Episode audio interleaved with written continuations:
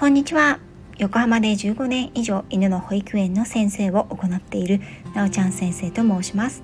こちらの番組ではたくさんのワンちゃんや飼い主さんと関わってきた私が日本の犬と飼い主さんの QOL を上げるをテーマに犬のあれこれについて私個人の見解からお話ししています。時には子育てネタや留学時代や旅行の思い出などのお話もお届けしています。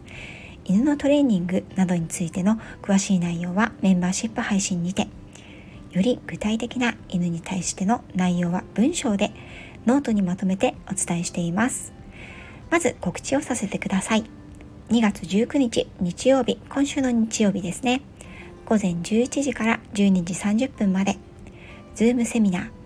犬が体で語ること犬のボディーランゲージを学ぼうを開催いたします。今回は一般の方もご参加いただけます。途中参加顔出しなしミュート OK です。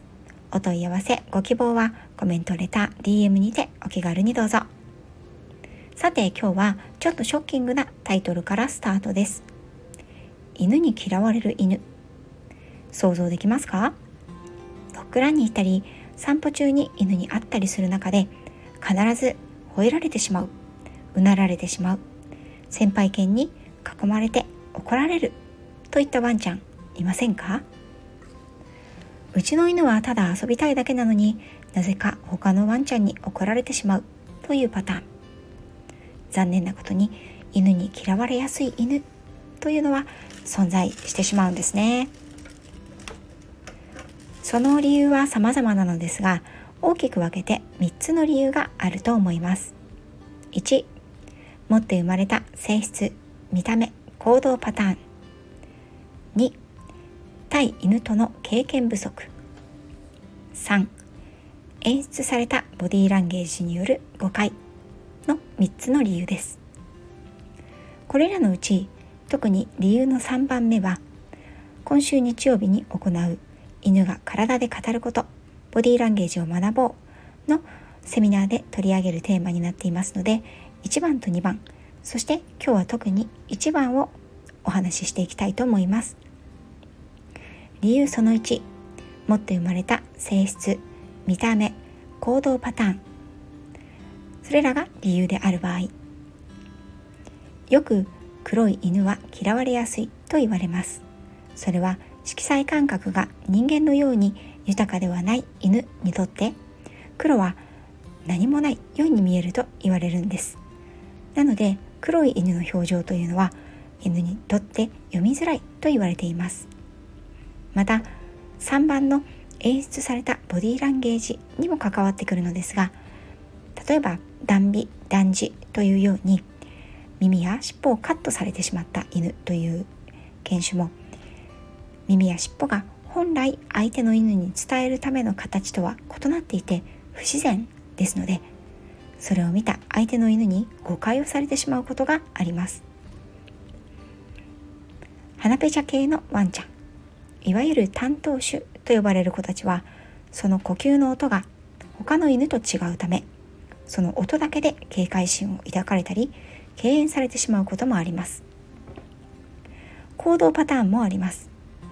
もともと警戒心より好奇心の強いタイプの子や犬に対しても自分のペースだけで相手に突っ込んでいってしまうような子。遊び方や挨拶の仕方が独特で相手に警戒されてしまうような子。このような行動パターンが強い犬というのは相手の犬に警戒心を抱かれたり避けられたり吠えられてしまうことがあります。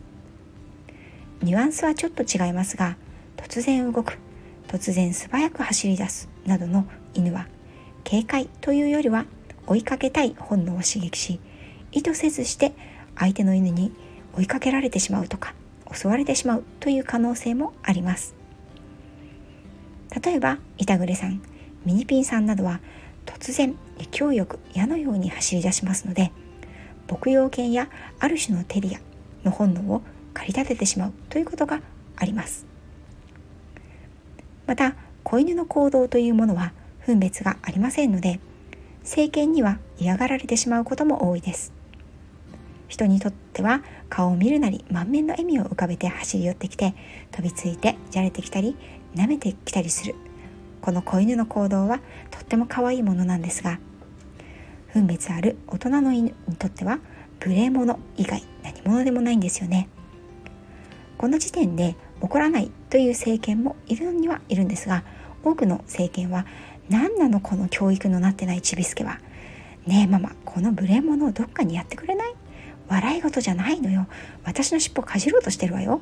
と飼い主さんに訴えかけてくることでしょう。とはいえ痛いけな子犬にうーっとでもうなろうもんなら。まあ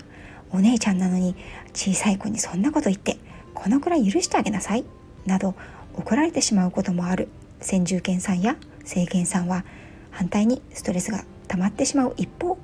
ということも対子犬ちゃんに対してはありますよね。子犬の無礼さというのは政権には受け入れられないことがあるのは当然です。ですので2頭目を迎えるということを検討されている飼い主さんは先住犬と引き引き合わせる時には政権さんのそして先住犬さんの権利を大切にしてあげることが必要だと思います。ただしこの子犬の無礼さというのは教育されるためにある行動でもあります。いろいろな経験を積むことで相手の犬にどういう態度で振る舞うことが犬同士の礼儀かを学ぶことができるからです。そのことを確実に学ぶためのステップなどは次回お話ししていきたいと思います。衝撃的なことにある種の見解では特定の準決種いわゆる犬種では持って生まれた相手の犬のボディーランゲージやコミュニケーションの方法を読み取る能力が低い。極端に人為的に作られた犬種のためもともとの狼や原種に近い犬たちが他の犬と群れの中で平和や安全に保つために行う行動様式やボディーランゲージを示したり読み取り能力が失われてきている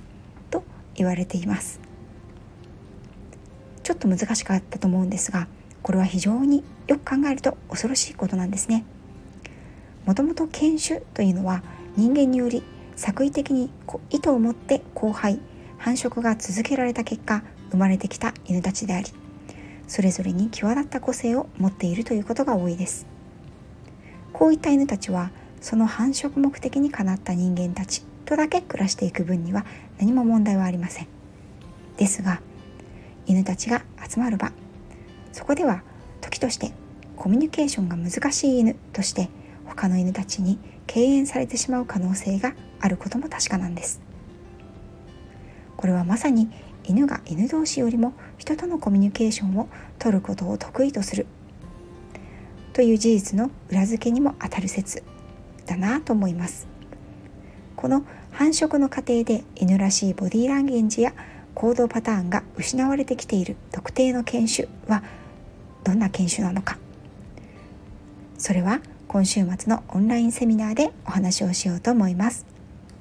なかなかショッキングな結果になっていると思いますがあくまで一つの研究結果として捉えていただければと思います。最後になりましたがもう一つ告知をさせてください。2月18日土曜日。朝9時30分よりマルゲンさんのリレー配信にトップバッターとしてマルゲンさんの次の回で参加をさせていただきます。今回はね私も30分枠をいただいておりますので土曜日の朝9時半というお忙しい時間かと思いますがお耳寄りいただけたら嬉しいです。今回は私は昭和の歌謡曲を3曲ほど歌おうかなと思っています。それからこのスタンド FM の中でも配信をされていらっしゃる作詞家であら作詞家でいらっしゃる上中玲子さん。許可をいただきまして玲子さんの楽曲を一つ歌わせていただこうと思います。よろしければお耳寄りいただければと思います。それでは今回も最後まで聴いていただきありがとうございました。